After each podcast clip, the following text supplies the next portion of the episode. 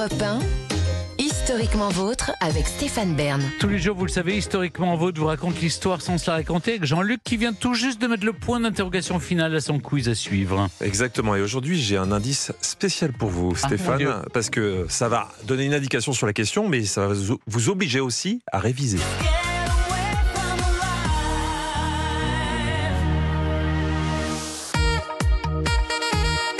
J'ai jamais entendu ça. Vous avez jamais entendu ça? Non. Epic Sax Guy Ah, ça, c'est l'Eurovision. Exactement. Et donc, on va parler de saxo. Mais demain, qu'est-ce qui va se passer? Demain, c'est l'Eurovision. Je serai même à Liverpool. Exactement, c'est pour ça, je vous ai fait un petit clin d'œil. Ah, c'est sympathique, merci. Vous nous regarderez. Mais vous toujours. voterez aussi. Bah, toujours pour Lazara. Ben, vous pouvez pas, vous savez, les Français peuvent pas voter pour euh, la concurrente française. Je vous expliquerai comment ça marche l'Eurovision.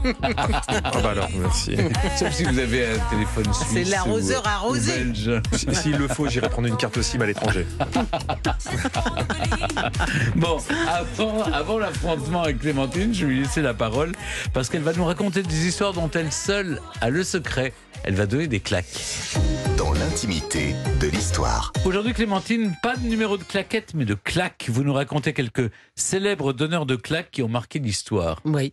Et savez-vous que la claque ou la gifle a toujours été considérée comme particulièrement outrageante? Pourquoi Eh bien, figurez-vous qu'elle tiendrait ce caractère du Moyen Âge, parce qu'à l'époque, seuls les gueux, les manants combattaient à visage découvert, donc les seuls qu'on pouvait frapper à la face comme ça, c'était eux. Et donc la, la gifle devient une grave injure parce qu'elle signifie, si on peut vous gifler sur le visage, que vous êtes euh, un cerf, un roturier, un manon, un moins que rien. Car, ainsi que le dit Jules Renard, né quand même quelques siècles après cette histoire de claque médiévale, un homme civilisé, c'est celui qui aime mieux recevoir un coup de poing qu'une gifle. On Oui. comprend. Oui, c'est moins humiliant. Exactement. Alors, quelques claques historiques maintenant, l'une des plus célèbres est celle qu'aurait reçue le pape à Anani Oui. en Italie au début du XIVe siècle, en septembre 1303. Ses relations avec le roi de France Philippe le Bel se sont beaucoup envenimées, notamment parce que Philippe le Bel voulait imposer un impôt à l'Église, un impôt appelé la décime. Donc, euh, ça se gâte entre eux. On le sait, hein, Philippe le Bel a plumé les, les, les, les- les Templiers pour renflouer les caisses du royaume, donc il envisageait de taxer aussi l'Église. Et les choses se gâtent au point que le vieux pape Boniface VIII, il a 68 ans à l'époque, menace d'excommunier le roi de France. Alors pour le prendre de vitesse, un, cons- un conseiller du roi de France, Guillaume de Nogaret, lui dit bon, on va le prendre de vitesse, on va, euh, on va réunir un concile à Lyon, là on va juger le pape, on va le déposer, et puis on va déjà aller le faire prisonnier. Donc il, il à la tête d'une troupe importante de 2000 hommes, euh, Nogaret se rend avec les colonnats. Les colonnats sont les pires ennemis du pape à Anani, en Italie, où réside le pape, et ils prennent la ville et ils prennent le, pape euh, comme prisonnier. Et voyons entrer cette horde en armure. Alors là, c'est, je cite Maurice Druon dans Les Rois maudits, le pape sommé d'abdiquer répond Voilà mon coup, voilà ma tête, je mourrai, mais je mourrai pape. Et c'est alors que Chiara Colonna le gifle de son gantelet de fer. Gifler le pape, je vous demande un peu. Bon, L'historien Jean Favier, euh, médiéviste réputé, estime que cette gifle est une invention du 19e siècle. Mais enfin, quoi qu'il en soit, le pape a été extrêmement humilié. Il meurt un mois plus tard à Rome, le 11 octobre 1303, dit la chronique de chagrin et d'humiliation. Autre claque, est-ce que vous avez me cité d'autres claques? Il y a celle de Louis XI, le, Ah qui bah n'est oui. pas encore Louis XI. Avec, avec, euh, avec son fils. ah ben, euh, oui, mais c'est Louis XI qui a frappé Agnès Sorel. Ah oui, On dit qu'il bah l'a oui, giflé.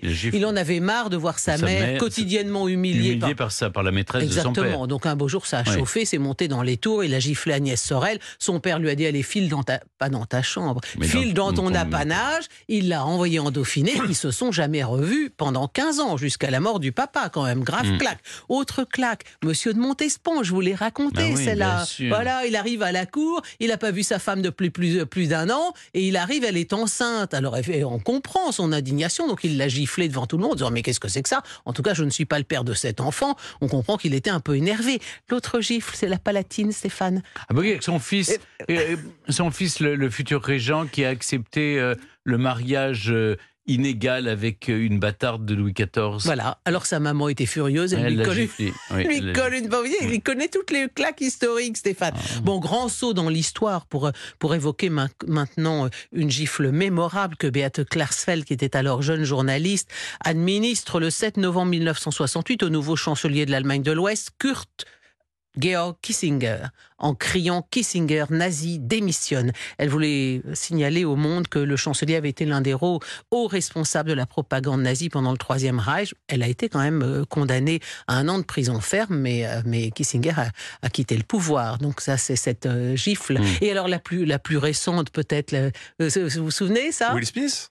Ah, mais oui, vous avez raison, c'est Will Smith. Mais non, moi, je voulais vous parler de celle, celle que François Bayrou a donnée en, Ah bah en oui, un 2002. jeune- un- Vous vous souvenez Oui, il était en campagne électorale à Strasbourg et, tout d'un coup, il se rend compte qu'un enfant d'une dizaine d'années était, en train de lui faire les poches. Alors, il lui a donné une belle, une belle claque qui a été filmée par la télévision. Et Bayrou se dit convaincu par la suite euh, que cette claque l'a l'a particu- particulièrement aidé dans la campagne présidentielle, qu'il est grimpé dans les n'a sondages. pas gagné, Il a- alors, il n'a pas gagné, rappelons-le. Mais pour lui, c'est cette, manifestation du fait qu'un sale gosse qui vous fait les poches, on peut éventuellement euh, euh, rétorquer. Bon, alors là, selon lui, ça l'a aidé. Mm. Dans toutes ces histoires de claques, mais vous avez raison, la plus récente euh, et la plus médiatisée, c'est celle de, de- de Will Smith. Mais moi, Ça n'a j'observe. pas eu d'influence dans l'histoire. Ah, Ça, n'a pas- ça a eu moins d'influence et, et j'observe que quand même dans toute cette histoire, dans un monde mé- médiéval jusqu'à nos jours quand même assez chrétien, personne n'a tendu la joue droite. Je Non. vous invite à réfléchir. J'avais une question. On dit chapeau claque pour euh, un. Parce que ça se ferme en le claquant.